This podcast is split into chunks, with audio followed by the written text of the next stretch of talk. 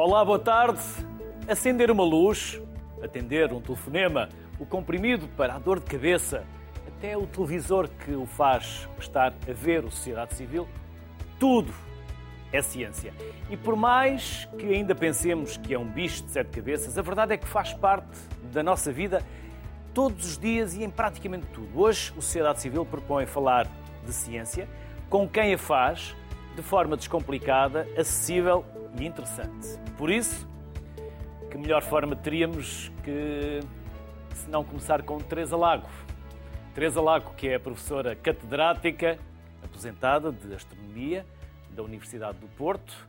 Um painel que é também composto por eh, Ruben Oliveira, biólogo e diretor científico do Festival Internacional de Ciência, e Alexandra Nobre, professora da Universidade do Minho. Aos três, obrigado. Teresa Lago, começo inevitavelmente por si. O que mudou em quase 40 anos desde que criou a primeira licenciatura de Astronomia em Portugal? Tanto.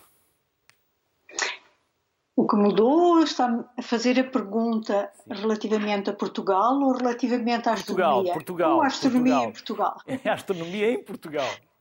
A astronomia em Portugal mudou imenso. Uh, há 40 anos uh, praticamente não existia. Certamente não existia como investigação, como atividade de investigadores. Não havia investigadores praticamente. Uh, eu, para aprender a fazer investigação em astronomia, tive que estar cerca de cinco anos em Inglaterra, numa universidade inglesa, para fazer um mestrado e um doutoramento. E quando regressei, havia dois outros astrónomos eh, que faziam investigação, efetivamente.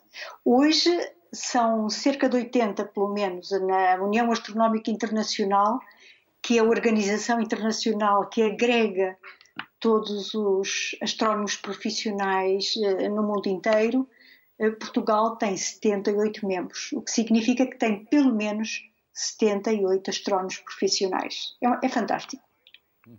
Teresa, e tudo começou, como eu dizia, há 40 anos. Nessa altura era um bicho de sete cabeças, quando a Teresa falava nessa licenciatura, achavam que era estranho ou não foi assim tão difícil porque as mentes estavam abertas para essa primeira licenciatura? Eh, não foi fácil e a razão para não ser fácil não é culpa da astronomia. A astronomia é extremamente atrativa, eh, não só para, digamos, para o público em geral, mas também para os universitários, naturalmente. O problema é que para fazer astronomia nós precisamos de matemática, de computação, de física, de química. E essas disciplinas, nessa altura, estavam em barricadas, eh, em fortalezas individuais e não conversavam umas com as outras. E, portanto, levou cerca de dois anos de conversas com um departamento, com outro departamento, para se conseguir estabelecer essa licenciatura. E eu acho que ela foi um sucesso. Os, nós recebíamos apenas 20 alunos por ano e quando abrimos as inscrições, como sabe, havia números clausos naquela altura, e quando abrimos inscrições apareceram cerca de 300. E, portanto, nós ficamos com o melhor dos melhores uh, que havia. E isso é talvez a razão porque a astronomia tem sido tão bem sucedida em Portugal. Teresa, e agora é embaixadora do Festival Internacional de Ciência, o FICA. Com muito gosto. Uh, os investigadores fazem investigação e trabalham nas áreas que gostam com dinheiro público. Em muitas dessas áreas não há uma aplicação imediata, não há uma retribuição imediata, mas há uma imensa retribuição possível, que é a partilha do conhecimento com um público muito mais alargado. E é isso que um festival de ciência faz, em grande escala. E o Ruben é o diretor do FICA. Ruben, em que consiste este festival? O que vai acontecer? É para quem? Conte-nos tudo, que somos todos ouvidos. Deixe-me só corrigir, sou diretor científico do FICA. Um, e permita também agradecer a presença das professoras Teresa Laga e Alexandra Nobre, que, que porque é muita estima tenho. O FICA. O FICA vem, no fundo, fundar o conceito de Festival de Ciência em, em Portugal. Um, existiam vários outros formatos de aproximação entre a ciência e a sociedade, mas não um evento de massas com esta dimensão que o FICA toma. É, é um festival feito a pensar em todos, Uh, temos muita atenção, por exemplo, a alocar cada evento, cada atividade do programa, que ascende aos milhares, uh, para um, um, público certo. Portanto, se é para crianças, é para crianças. Qual é, é a idade da criança? Precisamos alocar atividades para cada idade. Se é para adultos, se é para famílias, se é para séniores. E, portanto, temos muita atenção uh, para que a informação, no fundo, que está a ser passada por os vários parceiros que temos no festival, e, e estamos a falar não só de instituições de investigação e académicas, mas também de embaixadas, ONGs, não só portuguesas, mas também uh, internacionais. E, portanto, temos muita atenção na comunicação de cada, de cada informação para o público-alvo e depois na, na percepção que esse público tem do que está a ser eh, transmitido. Robert, quando vai acontecer? Vai acontecer de 10 a 16 de, de outubro, no futuro Centro Criativo de, de Porto Salvo, em, em Oeiras. O evento é organizado com, pela Ciência, em, em, parceria com a Câmara Municipal de, de Oeiras. Um, esperamos novamente, o ano passado foi a primeira edição, recebemos de cerca de 17 mil alunos e depois 17 mil visitantes uh, durante o fim de semana. Este ano estamos a apontar para, para os mesmos números. O feedback e a vontade que tivemos do público foi muito boa. A recepção que, que, o, que o festival teve pelo público foi, muito, foi realmente muito boa, surpreendeu-nos. Era um evento novo um, e que foi muito bem recebido e por isso estamos a apostar exatamente no mesmo, num evento de qualidade, uh, que, que, no fundo quer passar uma experiência tão boa como outro festival qualquer. Uma pessoa tem uma ideia quando vai a um festival de gastronomia, um festival de música, um festival de arte e um festival de ciência insere-se exatamente nesta categoria. Uh, num, num evento que dá uma experiência nova às pessoas e, no caso da ciência, muitas vezes surpreendente. Alexandra, nós falamos muito de ciência, em especial quando sentimos a falta dela ou quando sentimos a importância dela nas nossas vidas. Porque, de resto, como dizia no início, a ciência está em todos os momentos da nossa vida, basicamente, durante todo o dia. Sentimos necessidade e este carinho pelos cientistas, quando foi agora a pandemia, mas isto é esporádico? Precisamos de investir em literacia nesta área também da ciência? De investir nesta área, sem dúvida.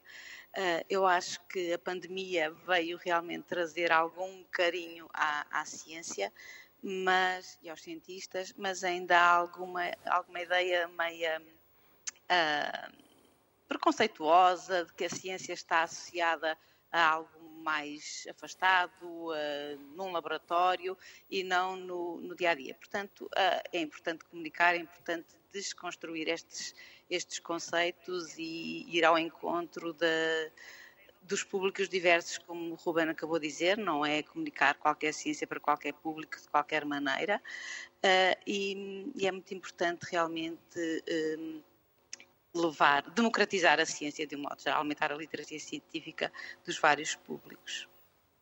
E levar a ciência mesmo a públicos incomuns? Sim, a todos. Como por exemplo, quem são estes uh, e... públicos incomuns? Bom, uh, deixe-me contextualizar. Posso dar já um exemplo. Uh, levar a ciência a quem está num bar a beber uma cerveja com os amigos, por exemplo.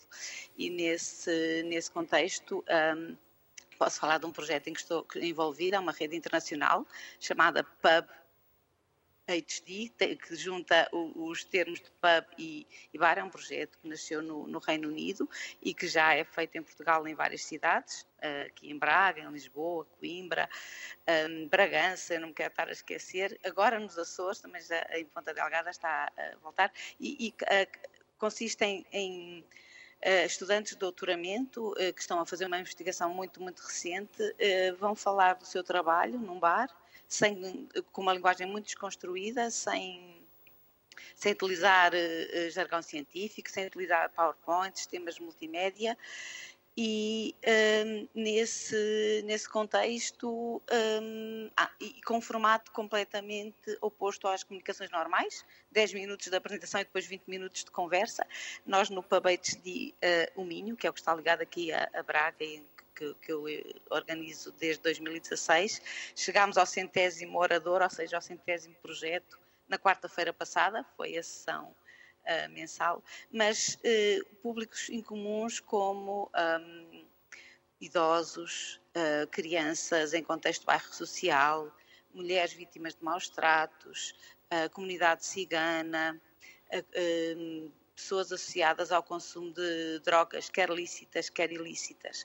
E eu já trabalhei com todos estes públicos, não diretamente, mas integrada num, numa equipa uh, ligada a um, a um, mestrado que temos aqui na Universidade do Minho. Na, eu pertenço à Escola de Ciências, ao Departamento de Biologia, e este uh, é, pertence a, uh, o mestrado é da, do Instituto de Educação e que forma educadores um, de, de adultos em, em, diferentes contextos. E, portanto, são esses alunos que têm alguma formação comigo na, nas áreas das ciências e que vão responder a questões uh, pertinentes para os públicos específicos. Perguntas que são feitas por eles, a estes alunos que estão a fazer os estágios nestes locais e que depois nós queremos colmatar de uma maneira simples, desconstruída. Uh, Estou-me a lembrar dos. Também trabalhamos com veteranos de guerra. E, e tinham questões muito interessantes, como por exemplo como é que funciona um GPS, um, ou no caso do, de consumidores de droga lícita, estou a falar do álcool, um, o que é que é afinal o álcool e porque é que uma cerveja não tem exatamente o mesmo uh, efeito do que uma garrafa de, de whisky, por exemplo. Teresa, e nestes 40 anos, a ciência, e no caso os cientistas, também aprenderam a comunicar. Comunicam agora melhor, porque é importantíssimo divulgar, espalhar, partilhar estes conhecimentos, para que eles não fiquem apenas na academia, na investigação, nos laboratórios. Eh, eh, há 40 anos praticamente não havia comunicação de ciência. Eu tenho muito orgulho em me lembrar que o Centro de Astrofísica da Universidade do Porto que foi criado em 89, 1989, tem nos seus estatutos como objetivo, um dos objetivos, a comunicação da ciência, mas na altura era talvez o único centro de investigação que o fazia. Eh, hoje em dia, felizmente, está muito mais divulgado, mas claro que isso não vem tirar o lugar a um festival de ciência, porque um festival de ciência é, por assim dizer, uma concentração durante uma semana de muitas áreas, de muitos eh, eh, oradores, de muitas experiências que são transmitidas. Portanto, tem um impacto enorme. Teresa, quando falamos de astronomia, é algo que está sempre lá em cima, que nos faz sonhar, que nos faz um dia, talvez, quem sabe, lá chegar. Até onde é que nós poderemos chegar um, por aquilo que é o desenvolvimento da ciência atualmente? Até onde podem ir os nossos sonhos vão até ao infinito e mais além. Mas até onde poderemos ir na realidade? Eh, bem, eh, a astronomia tem, digamos, uma enorme vantagem eh, em termos de investigação. É que é tão dependente da tecnologia que é simultaneamente um estímulo para o desenvolvimento da tecnologia, precisamente porque o nosso objeto de estudo os nossos objetos de estudo estão muito longe, nós não podemos experimentar, não podemos lá chegar. Portanto, temos que inventar tecnologia para poder observar e testar. E, por outro lado, eh, sempre que a tecnologia avança, há novas áreas que se descobrem, novos olhos, digamos, com que se vê, novos detalhes que nos levam a incentivar ainda mais a tecnologia para poder ir mais longe. Eu não sei onde é que nós vamos chegar, eu sei onde nós estamos. Estamos num planeta que é único, fantástico, não conhecemos outro igual e dificilmente uh, conseguiremos encontrar um outro, apesar dos milhares de planetas de outros sistemas solares que a astronomia tem descoberto nos últimos anos. Por isso a ciência também ajuda a preservar o planeta que temos. Cabe depois ao homem ci... também colaborar, porque a ciência não faz tudo e o homem é o principal claro agressor. Que não. Claro que não. A ciência só mostra como este pequeno planeta azul é o único, especial e precisa de facto de ser preservado. Teresa, a cooperação internacional é fundamental. O conhecimento não tem fronteiras. A ciência hum, não é hum, apenas exclusiva de um país ou de um povo. Hum, essa cooperação internacional que Portugal também tem eh, obviamente entrado, é também fruto daquilo que se produz cá. contribuímos para estes fóruns internacionais mais do que por vezes imaginamos? Certamente que sim, nós somos membros ativos e participantes de numerosas organizações internacionais em várias áreas, em particular na astronomia. Eu, eu, é com orgulho que eu me lembro que Portugal também tem, também possui os melhores telescópios no solo uh, que existem. Uh, conjuntamente com os outros países europeus, uh, é o chamado Observatório Europeu, Organização da Astronomia para o Observatório Europeu, que tem 14 membros neste momento e que tem que juntar os seus esforços para, quer do ponto de vista financeiro, quer do ponto de vista tecnológico, conseguirem eh, progredir na medida do possível. Ruben, falávamos aqui da proteção da natureza, é algo que para o Ruben também uh, diz respeito, ou pelo menos tem proximidade. De que forma é que a ciência também se coloca ao serviço da preservação deste planeta, desde que nós a entendamos, porque por vezes fazemos-lhes uh, orelhas mocas, como se costuma dizer. Sim, a, a ciência, no fundo, um, acaba por informar e, e, por ser a base de tudo o que são ações de, ou deve ser a base de tudo o que são ações de conservação no terreno. Um, só se deve fazer aquilo que, que se sabe. Um, há muita experimentação envolvida para depois se implementarem projetos de, de grande escala e, e, a conservação deve seguir, deve seguir este exemplo. Portanto, deve haver informação de base que são os cientistas que produzem e não apenas os ecólogos ou os biólogos. Portanto, neste momento, tal como a, como a professora Teresa Lago falava em relação à astronomia, também, no fundo, a área da ecologia e da conservação da natureza quebrou as suas barreiras e está a receber cada vez mais informação de outras áreas científicas, de outros domínios científicos.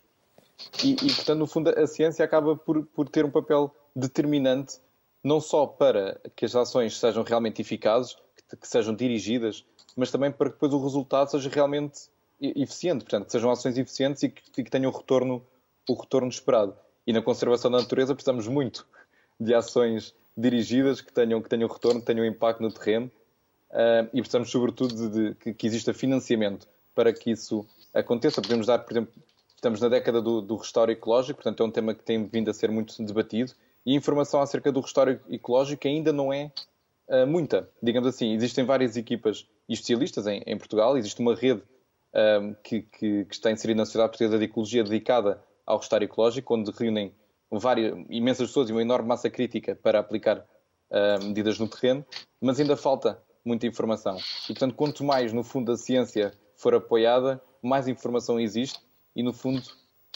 é, melhor é o nosso amanhã. É um bocadinho isto também o que o festival procura demonstrar, tal como, como começou por dizer, que a ciência está em, em todo lado e é graças, graças à ciência que a sociedade também, também vai avançando. Só voltando aqui à ecologia, a rede de comunicação e divulgação de ecologia, não é a mesma rede que falava há pouco? Não. É a outra rede. de Ecologia, exatamente, exatamente. A sociedade tem, tem três redes, uma dedicada às espécies invasoras, ao estudo das espécies invasoras, outra ligada ao restauro ecológico e a terceira, que tenho o gosto de coordenar, de divulgação e comunicação da, da ecologia. Uh, portanto, são, são três redes uh, que resultam, no, no fundo, de, de, três apostas em áreas que, que, que na Sociedade Portuguesa de Ecologia se julgam como pertinentes e muito atuais uh, para, para o tempo que vivemos. Alexandra, e não podemos separar a ciência da arte. Não podemos, uh, porque acabam por ser. Eu sempre que faço essa pergunta. É, uma, é apenas ser... para introduzir o tema. A minha pergunta não é propriamente uma pergunta. Porque hum, são, são fazem parte da criação do, aumento da nossa capacidade. Eu acho que nós nem, não devemos sequer separar as várias áreas do conhecimento. Aliás, quando falamos em comunicar ciência, para mim, comunicar ciências, artes, uh, humanidades, uh, e, e, vejo o homem muito com aquela ideia do, do homem do renascimento, holístico, em que o conhecimento está todo interligado. Nós não podemos, a professora Teresa Lago referiu há pouco, Ruben também, uh, as equipas são, são pluridisciplinares, multidisciplinares, porque sozinhos não conseguimos ir a, a, a lado nenhum. E, na verdade, quando queremos comunicar ciência para públicos diversos, devemos desenhar as atividades de forma a ir ao encontro, quer das necessidades desse público, quer da, das capacidades de, de, entender a mensagem que vai ser passada. E não é o mesmo comunicar para crianças pequeninas ou comunicar para um determinado uh, grupo profissional. E muitas vezes a, a arte ajuda-nos a, a, transmitir algumas ideias, a captar o público, a criar um, um ambiente de proximidade que, que, facilita a passagem da, da mensagem. Uh, nesse sentido que, que eu acho que ambas devem estar uh, ligadas ou estão ligadas. Teresa Lago, nós temos investigadores, cientistas reconhecidos, premiados com bolsas, com financiamento. Temos uh, grandes nomes uh, da investigação e nós cá apoiamos, investimos, financiamos. Há mais ou deveria haver mais políticas de incentivo à investigação científica? Bem, a, situação eh, mudou muito nos últimos 40 anos. De facto, houve uma evolução muito positiva. Isso não significa que seja uma situação ótima. Naturalmente, que, como já foi referido pelos, pelos meus colegas, eh, para, para avançar no conhecimento, para melhorar as condições da humanidade com base no conhecimento que é desenvolvido, que é criado, eh, é necessário investir eh, os, os produtores de conhecimento precisam de estar livres de problemas uh, e para se concentrarem naquilo que de facto fazem. Uh, portanto, a, a, vantagem de Portugal é que não é só o financiamento, não é só o financiamento nacional ou o financiamento público. Uh, também temos, fazendo parte da comunidade europeia, há um financiamento muito considerável competitivo, naturalmente, como todo financiamento, financiamento deve ser, isto é, haver uma, uma disputa, uma prova de que esse financiamento é bem, é bem efetuado, eh, mas como estava a referir, há um financiamento muito considerável por parte da, da Comissão Europeia e que é uma componente muito importante, porque além do mais é competitivo, pelo menos dentro da Europa. Alexandra, Há uma responsabilidade também de cidadania dos seus alunos. Eles também têm uma responsabilidade de desmistificar, descomplicar alguns problemas, algumas situações mais complexas da ciência.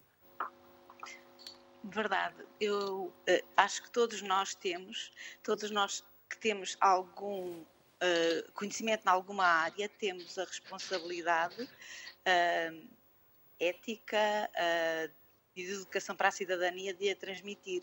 E eu uh, concretizo esse aspecto, por exemplo, com algo que nos é muito próximo, como é a pandemia, que ainda não acabou, ainda estamos, uh, felizmente, com um cenário uh, simpático, mas ainda não terminou.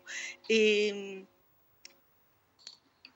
tive muitos alunos, eu, eu, sou professora de biologia nas áreas da microbiologia e biotecnologia microbiana e, e muitos alunos me contactavam porque, sobretudo na questão das vacinas, uh, criaram-se muitos grupos WhatsApp, as famílias faziam os grupos WhatsApp e eles sozinhos no, dentro da, do grupo da família tinham que lidar com uma série de pessoas que não se queriam vacinar porque e uma série de preconceitos associados à vacinação. E, portanto, eles, como alunos de biologia, sentiam queriam ser vacinados, um, e sentiam-se responsáveis em transmitir uh, esta mensagem. E, e, e, não só nesta, na, na, o Rubén estava a falar de ecologia e conservação de natureza, é, é, algo extremamente premente, cada vez mais temos essa consciência uh, e, portanto, cada, cada, eu digo isto nas minhas aulas, que vocês, aos meus alunos, vocês têm a responsabilidade de transmitir esta mensagem aos amigos, no grupo de café, às famílias, porque a verdade, e a professora Teresa Lago acabou de referir isso, realmente o conhecimento científico avança, disponibiliza produtos, disponibiliza serviços, mas nós só podemos usufruir deles se tivermos um conhecimento informado, porque senão chegamos a um corredor dos iogurtes no supermercado e vamos escolher qual? O primeiro, o mais barato, temos dezenas de tipos de iogurtes e se não soubermos o que quer dizer probiótico, pré-biótico, uh, enfim, uma série de, de, outros termos associados à ciência, se calhar vamos escolher uh, aleatoriamente. E, portanto, é importante que haja uma literacia científica de todos para que possam usufruir em consciência da, dos benefícios da ciência. e é responsabilidade de todos nós também que essa informação chegue uh, às diferentes pessoas. Ruben, recapitulando, estamos a quatro dias do início uh, do festival, do FICA. Recapitulando um pouco do que já disse, para relembrar, e já agora também o que é que os mais pequenos, os mais miúdos e os mais graúdos lá poderão encontrar e o que fazer. Eu costumo dizer que, isto costumo dizer desde o ano passado, que foi a primeira edição do festival, que o difícil no FICA é realmente escolher. Eh, porque nós temos uma variedade imensa. Imagino, nós tivemos um sucesso fantástico ano passado com maquetes de dinossauro em tamanho real, por exemplo. Uh, podemos estar no auditório a ouvir falar sobre a ciência por trás dos super-heróis, depois ir fazer uma escavação arqueológica, um bocadinho mais à frente estar com telescópios a olhar para, para o céu. Podemos estar aos pulos numa tenda dedicada ao desporto e ciência. Depois podemos estar num bar improvisado ouvir falar, por exemplo, mais uma vez sobre cerveja e ciência, ou provar queijos e a perceber como é que o queijo é feito. Portanto, um festival tem, tem isto tudo. Uh, o difícil é, é, é, mesmo escolher. E estas são experiências que nós queremos dar uh, a todos, no fundo. Um, quero reforçar aqui o que disse nós temos uma, uma, elevada preocupação em alocar as atividades a cada um dos, dos públicos-alvo e queremos que todos saiam lá satisfeitos, que sintam que o festival é para eles. Isto é um, um, um grande indicador de que, de que o festival está a ser um, bem sucedido. mas não querendo deixar ninguém de fora, uh, convido a que vejam a programação do, do festival em fica.pt. Um, temos imensas atividades.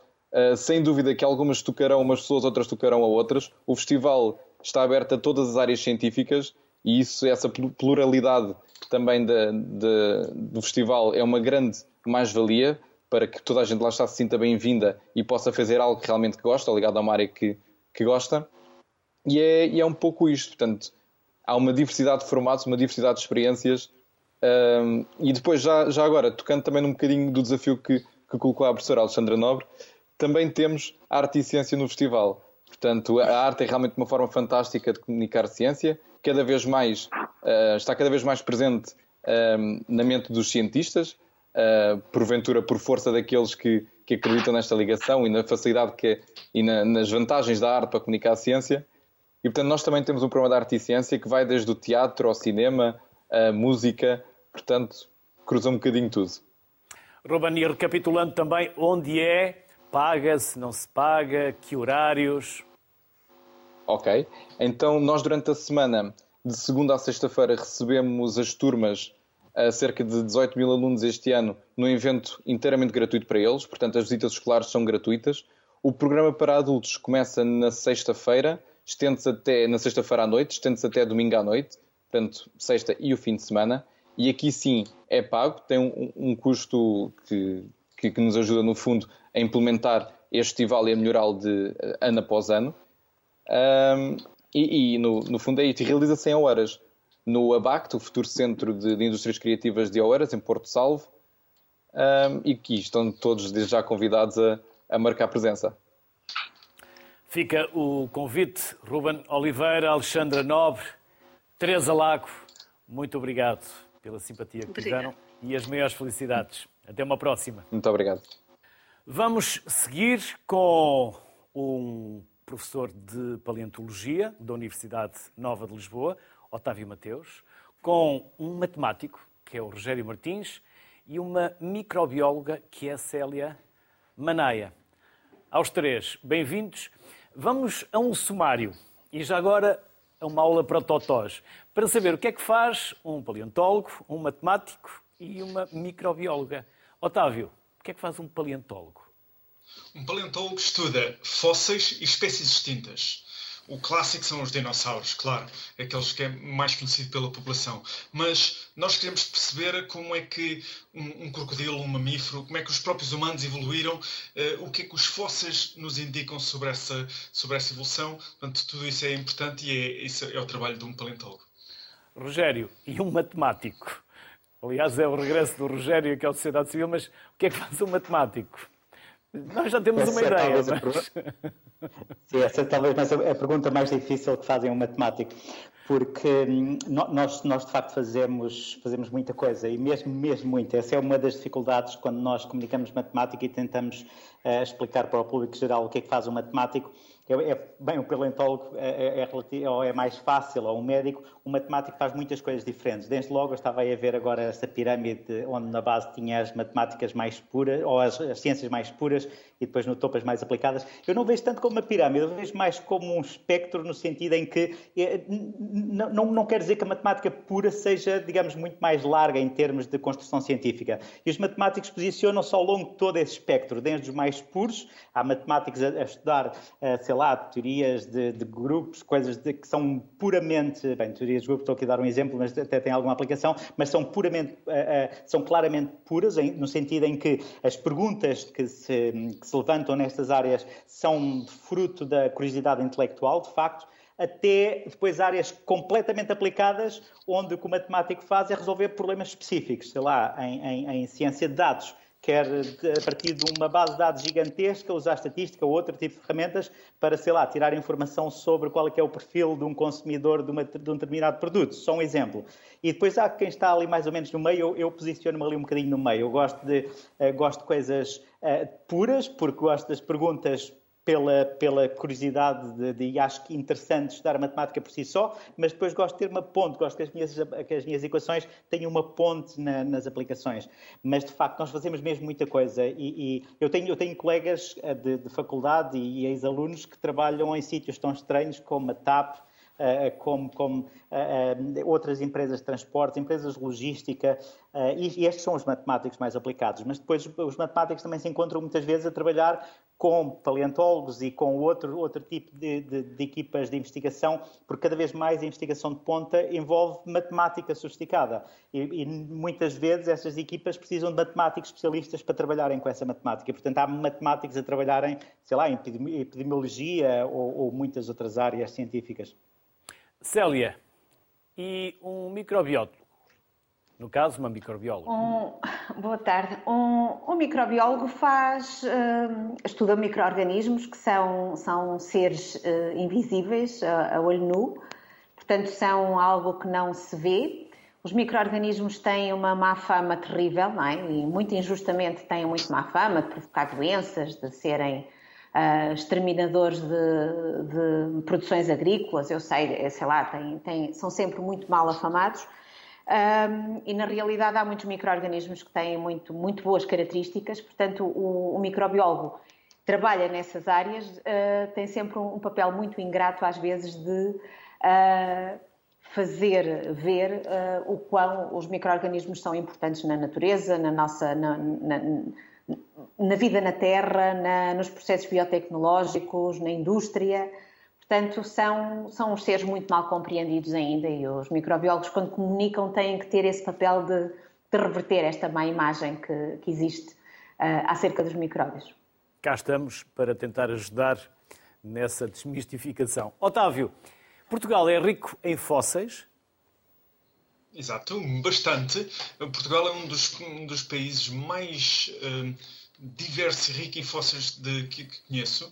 Os, uh, por exemplo, no caso do Jurássico Superior, fósseis com 150 milhões de anos, nós eh, somos talvez o país mais rico do mundo por quilómetro quadrado, em número de espécies e em número de, de fósseis. Um, olhemos para os dinossauros, por exemplo. Existem um, mil espécies conhecidas, e os países com mais espécies são os Estados Unidos, Argentina, China, Mongólia um, eh, e Canadá. São tudo países gigantescos. Nós estamos ainda, ainda assim no top 10, o que mostra que, para a nossa dimensão, nós somos o país mais rico em número de espécies de, de dinossauros. Mas não é só dinossauros, há, temos mamíferos, uh, trilobites, um, ehm, numerosos invertebrados, conchas. Aliás, eh, muitas das cidades portuguesas estão assentes em rochas eh, muito ricas em fósseis. Lisboa, por exemplo, tem eh, dezenas de, de, ou na verdade milhares de fósseis por baixo de, dos, dos prédios de Lisboa e, que, e alguns novas espécies para a ciência e que nos ajudam a compreender como é que as espécies evoluíram. Portanto, Portugal tem de facto uma riqueza extraordinária. É um privilégio, mas uma responsabilidade. Como evoluiu Portugal e que Portugal somos hoje, porque é fruto de todo este, todo este passado. Eh, com certeza. Eh, curiosamente, os fósseis têm a ver eh, com, com a geologia geral, obviamente, as rochas que estão à superfície e a acessibilidade dessas rochas. E, por exemplo, ali na zona, na, na, na zona costeira, nas nossas arribas, por exemplo, da Lourinhã, onde temos, um, onde é, no fundo, o epicentro da paleontologia de dinossauros em Portugal, um, esse, esse, tipo de acessibilidade de rochas e a, e a diversidade e a, e a, facilidade com que uh, preservam os fósseis é que faz com que Portugal seja realmente muito rico. E isso tem sido muito interessante porque uh, temos dado cartas a, a, a, nível mundial na área da paleontologia, não só estudando os fósseis portugueses, mas como os fósseis além fronteiras. Rogério, temos bons matemáticos? Um, temos. Temos eu, talento eu, sim, na matemática sim. e volta e meia é, vêm as notícias de medalhas, de concursos onde os nossos jovens dão cartas. Sim, temos nas Olimpíadas Portuguesas de Matemática temos, temos tido bons resultados nos últimos anos, o que à partida será um indício de que também vamos ter. Atenção, não quer dizer que os matemáticos atualmente em, em, em que estão a exercer a profissão de, como cientistas não sejam bons. São bons, sim, não, não sei, nunca tivemos de facto um medalha Fields. Medalha Fields é o equivalente ao Nobel para nós matemáticos. Um, mas ainda assim temos, normalmente, quando uh, nós em geral, temos matemáticos que estão ligados aos melhores grupos de investigação no mundo inteiro e isso acho que é um bom sinal. Quer dizer, a, a, a ciência não se faz ao nível nacional como muitas outras atividades. A ciência faz, por definição, ao nível internacional. E, portanto, o facto de haver colaborações entre matemáticos e haver, eh, sei lá, muitos artigos publicados que, têm, que, têm, que, são, eh, que resultam de parcerias entre matemáticos portugueses e matemáticos um, ehm, estrangeiros, uh, eu acho que é um bom, um bom indício de que temos uh, matemática que é feita ao, ao, ao melhor nível internacional. E, e, sim, eu acho, eu acho. Outro, outro indício, eu acho, é a facilidade com que os uh, estudantes portugueses que estudam em universidades portuguesas depois entram em, em, em carreiras internacionais de, de doutoramento ou de pós-doutoramento e, portanto, isso também é um indício que tem uma boa formação. E se tem uma boa formação é porque tem, uh, é porque o nosso corpo de matemáticos nas universidades está, digamos, ao nível do melhor que se faz no mundo. Embora um corpo de professores envelhecido. Sim, mas isso eh, eh, eu acho que é um facto. Estão a entrar professores mais novos? Sim. Para a matemática? É isso. O que se passa é que houve, houve, um grande boom quando eu, quando eu comecei a fazer matemática e quando eu entrei, porque houve uma grande expansão do ensino superior, eh, sei lá, nos anos 90, e, e entretanto houve uma certa estagnação, o que faz com que as, as contratações se processem a um nível mais, a um ritmo uh, muito mais lento. E, portanto, faz com que, uh, tal e qual como também acontece no secundário, que, que, que os, os, corpos docentes sejam um pouco mais envelhecidos. Mas ainda assim, um, por exemplo, na, na, na, minha faculdade, na Faculdade de Ciência e Tecnologia da Universidade Nova, um, ainda é dos departamentos mais novos, uh, ainda assim. Embora que a média de idades, eu não sei exatamente, mas imagino que já, já ande pelos 50 e qualquer coisa. Célia, e o que seria da vida na Terra sem estes micro-organismos? Não existia não existia vida na Terra. Por isso mesmo temos que lhe dar a importância, nós... não é? Muita, muita importância. O oxigênio que nós respiramos começou a ser produzido um, por, por bactérias há, há, milhões de anos, não é? E, hum, portanto, e, e os micro-organismos têm esse papel de, de, reciclar todos os elementos químicos que são essenciais à nossa vida. Portanto, se não existissem micro-organismos, nós não estávamos aqui, seguramente, a falar sobre eles. Um, não tínhamos evoluído até este ponto, primeiro, e, não, e a nossa vida seria completamente uh, insustentável. Portanto, o, os micro-organismos são a parte invisível da, da biosfera que tem, uh, na realidade, que, contribui para sustentar toda a outra, toda a outra componente que nós conhecemos e que, e que conseguimos uh, ver. Célia, então, porquê é que nós... É Porquê é que nós não lhes damos essa importância? Porquê? Porque eles não são sexys como se costuma dizer, porque quando os vemos, eles estão sempre ao microscópio, são sempre assim umas coisas muito estranhas que não nos deixam muito confiantes. Há uma imagem que se passa dos micro-organismos eh, que nos leva sempre para algo mais desconfiado, não, eles são, mais, são, e, que nos arrepia. Por usando a sua até. expressão, eles são muito sexys e são muito, e são muito interessantes. O problema é que quando surgiu a, área disciplinar que se chama microbiologia, um, há 150 anos, uh, essa área disciplinar nasceu uh, justamente uh, com a microbiologia clínica, ou seja, com os micro-organismos que provocam doença, que são na realidade uma minoria relativamente ao total, mas porque provocam doença e porque realmente causam danos e por vezes danos irreparáveis, eu acho que eles foram, e foi isso que os, que os colocou de alguma forma, que lhes deu algum protagonismo, uh, é essa a imagem que a maior parte das pessoas tem sobre micro-organismos. Ainda agora, quer dizer, a Covid é devido ao microorganismo e causou muitos, muitos danos uh, uh, em termos de, de saúde, de, de, nas sociedades, de, na economia, um, e portanto é sempre essa imagem que se cola aos microorganismos muito, muito mais do que, por exemplo, pensarmos neles como sendo as entidades que ajudam a tratar os nossos resíduos, as nossas, os nossos esgotos,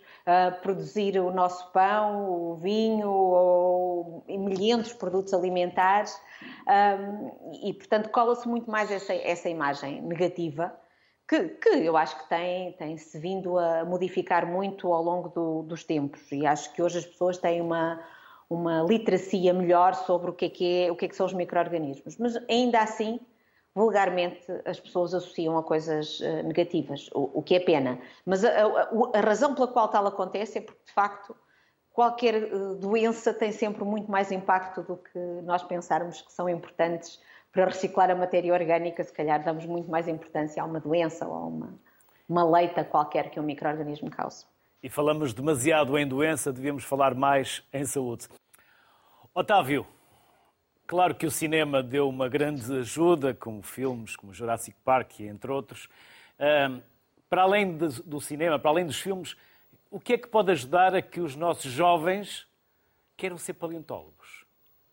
Ora, isso temos tantas ofertas no país, felizmente. Há numerosos sítios onde podem ver os fósseis, uh, uh, para já, em muitos locais, nos seus próprios quintais há fósseis disponíveis, mas também há sítios onde podemos visitar as pegadas de, ali na, na, zona de, de Orém ou na zona do Cabo Especial, no Conselho de Sesimbra, ou, obviamente, uh, estruturas museológicas. O Museu Geológico em Lisboa é absolutamente extraordinário, o, o Museu da Lourinhã, uh, famosíssimo pelos seus dinossauros, e a sua expressão também no Dinoparque Lourinhã, onde podemos passar um dia inteiro apenas dedicado aos dinossauros, com, com atividades e a maior coleção de dinossauros que existem na, uh, no país. Portanto, pode-se começar muito cedo a partir daí e depois ir progredindo. Pode o, os alunos podem fazer, ser voluntários nestas instituições, nomeadamente no, no, no Museu da Lourinhã uh, e no Dinoparque. Um, temos a Sociedade Portuguesa de Paleontologia uh, aberta para jovens e menos jovens que estejam interessados em paleontologia e não é só uh, para cientistas, é aberto a toda a gente. E quem queira mesmo progredir na parte mais científica, o, o, passo a seguir, os passos a seguir são uma licenciatura em Biologia ou Geologia, ou algo semelhante, como Engenharia Geológica ou algo, ou algo equivalente, uh, e depois um, um, mestrado em Paleontologia. Nós, na Universidade Nova de Lisboa, temos o único mestrado de Paleontologia que existe uh, no país, e formado a nova geração de paleontólogos que têm descoberto coisas extraordinárias. Temos, temos numerosas novas, novos achados novas espécies para a ciência, uh, dinossauros, uh, mamíferos, anfíbios, uh, pequenos animais que nos passam despercebidos. Tem sido bastante maravilhoso ver estes novos achados desta nova geração. Rogério, é verdade que a matemática é uma disciplina cumulativa? Ou seja, se eu não gostar da matemática ou se eu não aprender o início, talvez tenha dificuldades em gostar da matemática lá mais à frente, porque já não a vou compreender. Eu próprio tenho pena de não ter gostado de matemática, gostava de aritmética, mas talvez não tenha tido os melhores professores ou alguém que me tenha feito apaixonar pela matemática. Uh, eu acho que é, que é, um facto, sim. A matemática é cumulativa e depende, a nossa compreensão de um certo nível depende da compreensão do anterior. Se é isso que justifica o facto das pessoas não gostarem de matemática, eu acho que justifica um bocadinho, mas só um bocadinho. Ou seja, há muitas outras razões. Uh, quer dizer, a prova disso é que há muitas outras áreas que são cumulativas, sei lá, desde logo estudar línguas, uh, estudar, sei lá, música é cumulativo, nós temos de primeiro aprender certas bases para depois ir progredindo. Ou seja, eu acho que há muitas outras coisas na vida que são cumulativas, mais ou menos. Uh, até matemática poderia-se dizer que tem um certo nível de, de, de dependência das, de, das, fases anteriores, mas também em, em muitas, muitos temas acabam por ser novos. Sei lá, quando a pessoa está a estudar, de repente começa a estudar, sei lá, trigonometria, que pode atualmente não depender de tantas coisas anteriores. E, portanto, de vez em quando há, há o aparecimento de novas, novas, uh, uh, novos assuntos que, que, que, não são assim tão dependentes dos anteriores. Portanto, eu acho que sim, é, é cumulativa, mas não será tudo o que justifica uh, o facto das pessoas não gostarem de matemática ou perderem. Célia, Célia, e as crianças, os mais novos, na sua infindável curiosidade, interessam-se por estes micro-organismos? Eles que querem, ou elas que querem saber tudo? Sobre os micróbios, Sim, aliás, quer dizer, aqui na, na, na, Católica, aqui no Porto, fizemos ainda agora, celebrou-se o Dia Internacional do Microorganismo, e, hum, que é, foi uma iniciativa promovida também por, por portugueses, mas que atualmente se celebra em todo o mundo, um, e, e, trouxeram crianças de, de muito tenra idade e foi absolutamente fascinante. Eu acho que o próprio facto, se calhar, de estarem a lidar com os seres que não se veem, ainda causa mais, mais fascínio. Mas eu diria que um, as crianças eh, são muito facilmente se entusiasmam com, com, com algo que não conhecem. Portanto, acho que temos aqui um bom motivo para dar a conhecer mais microbiologia às crianças e, e acho que se tem feito muito esforço, uh, não só por parte da academia, a Sociedade Portuguesa de Microbiologia também tem feito algum esforço neste sentido. Portanto, de, de alguma forma, de, desde muito pequeninos, começar a desmistificar essa tal má fama que eu referia que os micro-organismos têm. E sim, as, as, crianças gostam muito e acham muito, muito divertido. Otávio, é verdade que Portugal tem o fóssil do maior carnívoro terrestre alguma vez tenha existido na Europa? É verdade. Chama-se Torvosaurus gurney. É um dinossauro carnívoro eh, quase o tamanho do Tyrannosaurus rex. Portanto, estamos a falar de quase 12 metros de comprimento com, uh, uh, com dentes absolutamente gigantescos, era um predador topo e o maior predador que alguma vez existiu na Europa, pelo menos em terra. O maior predador de sempre ainda existe atualmente, é o cachalote, mas neste caso estamos a falar de predadores terrestres. Um, um dos muitos dinossauros que nós temos em, em Portugal. Um, há outros também carnívoros, como o Lourinhanosaurus, um, o, o, maior de todos eh, são os grandes, mas herbívoros, são os dinossauros saurópodes, como o Lusotitan atalaensis, eh, que podia atingir 12 metros de altura, 23 metros eh, de comprimento. Esse era um, um, um gigante, um colosso que existiu cá em Portugal. E esse era caçado, muito possivelmente, pelo Torvosaurus e outros dos grandes carnívoros. Esta é apenas uma das joias da, da coroa, da, por assim dizer, da nossa, da nossa paleontologia portuguesa. Curiosamente, é também um dos primeiros eh, fósseis que eu descobri, ainda quando era pequeno.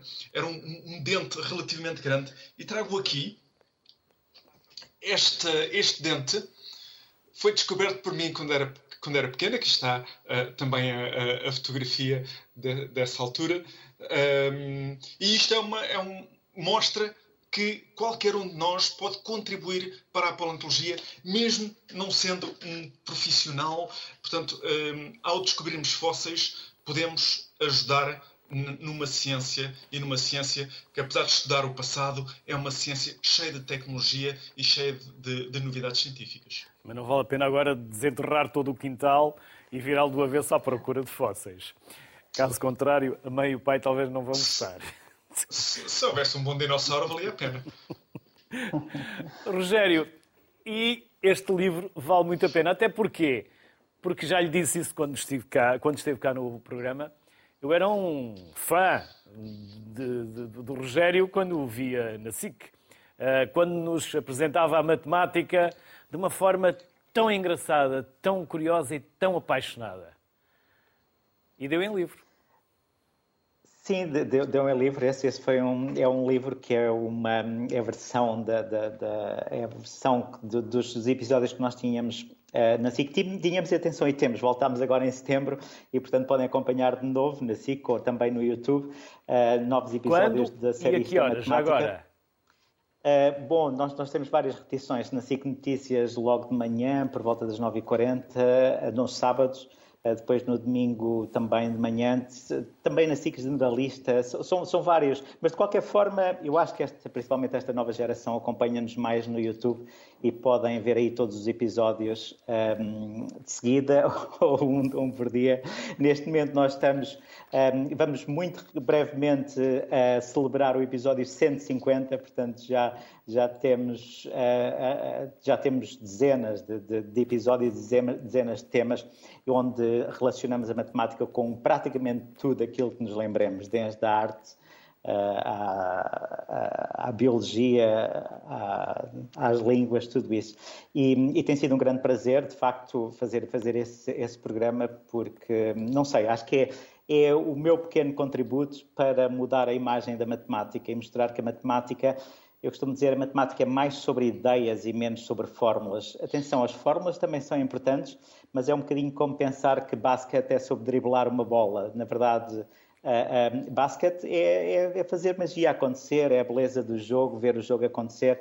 E, e outra coisa que eu acho também acontece um pouco tem, eh, tem a ver com, com o facto de nas outras artes, sei lá, quando nós uh, uh, vemos um, quando nós vemos música, nós observamos as pessoas realmente a executar uma, uma obra no piano ou, ou, ou em cima de um palco. Uh, seja lá o que for. E, eu acho que faz um bocadinho falta esse lado da matemática, que é, que é o lado em que as pessoas veem alguém a de facto a dar, a dar espetáculo, de facto, com a matemática. E acho que é isso que, modéstia à parte, nós tentamos fazer. Uh, a, a ligação das pessoas com a matemática é muito aquela matemática escolar, é aquela matemática de ir, de ir, de ir para casa, fazer os trabalhos de casa, estudar a tabuada e todas as outras coisas, os polinómios e tudo isso. E o que nós gostamos de fazer é, sei lá, por exemplo, um dos, um, dos, um dos, próximos episódios vamos mostrar como é que os polinómios estão ligados às curvas dos nossos carros, o que é uma coisa muito curiosa, é uma bela história de, de, de matemática que acontece na origem da, da, da, do design dos carros com Renault e com Citroën. Célia, vocês são três excelentes comunicadores. Para além das vossas áreas de conhecimento científico, vocês são três excelentes comunicadores. E vocês incentivam e permeiam a comunicação. Célia, de que forma? Sim, nós temos tido várias formas de, de, premiar. Bem, para já, eh, eu acho que qualquer investigador hoje em dia tem que ser um bom comunicador. Uh, antigamente fazia-se muito a, a comunicação, o, o elogio da, da comunicação científica, às vezes uma linguagem muito hermética. Hoje, mesmo as publicações científicas não podem ser uh, produzidas de uma forma tão hermética e tão difícil de compreender como era antigamente. Portanto, cada vez mais eu acho que qualquer investigador tem que ser um bom comunicador. Um, nós temos vindo a, a isso no, no, sentido de incentivar, uh, temos vindo a, a, incentivar as pessoas a comunicarem, uh, os investigadores a comunicarem sobre, por exemplo, isto muito através da Sociedade Portuguesa de Microbiologia, a comunicarem uh, conceitos e, e recomendações uh, do, que são muito da, da, da, microbiologia. Por exemplo, porque é que uma criança deve higienizar a boca? Porque é que, por causa dos micro-organismos? Uh, e fazer isto através de imagens. Portanto, lançámos um, um, concurso que foi lançado pela primeira vez em, no ano 2019 e lançamos todos os anos e, e, temos tido contributos absolutamente deliciosos. Lançámos agora um, um e-book através da Sociedade Portuguesa de Microbiologia. Um, e é um e-book que tem imagens absolutamente e que eu convido toda a gente a, a, ver. Tem imagens muitíssimo interessantes, algumas dedicadas a crianças, com, com mensagens, lá está, da higiene oral, de porque é que os micro-organismos, onde é que eles estão, onde é que os podemos descobrir. Um, outras mensagens, às vezes um bocadinho mais sérias, sobre a importância do microbioma humano. Um, mas são, são coisas muito, muito intuitivas e que se apreendem de uma forma muito, muito simples. E que, na realidade, eu acho que todos os, os investigadores deviam ter esta, esta, este incentivo para comunicar. Embora tenha que se dizer, e eu estava aqui a ouvir o Rogério e estava, estava a ficar justamente a pensar como é preciso às vezes também ter um dom uh, um dom muito próprio e também aprender através da experiência como é que nós podemos passar mensagens que às vezes são muito difíceis de transmitir. A matemática, uh, muito mais do que a microbiologia, é, é, um tema muito, muito, às vezes muito difícil, até porque a matemática, tal como a microbiologia, às vezes também tem esta, estes anticorpos, não é? Que as pessoas têm logo à partida. Um, que eu acho que é de uma injustiça profunda, que a matemática é talvez a área da ciência mais bonita. Um, mas realmente é preciso às vezes ter esta, esta capacidade de comunicar, de quebrar barreiras, de, de saber chegar uh, ao outro lado de uma forma simples e descomplicada. E como vocês hoje aqui fizeram nestes últimos 30 minutos, por isso aos três, um enorme obrigado pelos contributos que nos deixaram, pela simpatia que tiveram, pela generosidade em partilharem connosco conhecimentos e saberes tão importantes, não só para nós, mas principalmente para quem está lá em casa. Bem-ajam, saúde e até uma próxima. Muito obrigado. Assim passámos uma hora a falar de ciência. Não custou muito, pois não? Boa tarde. Até amanhã.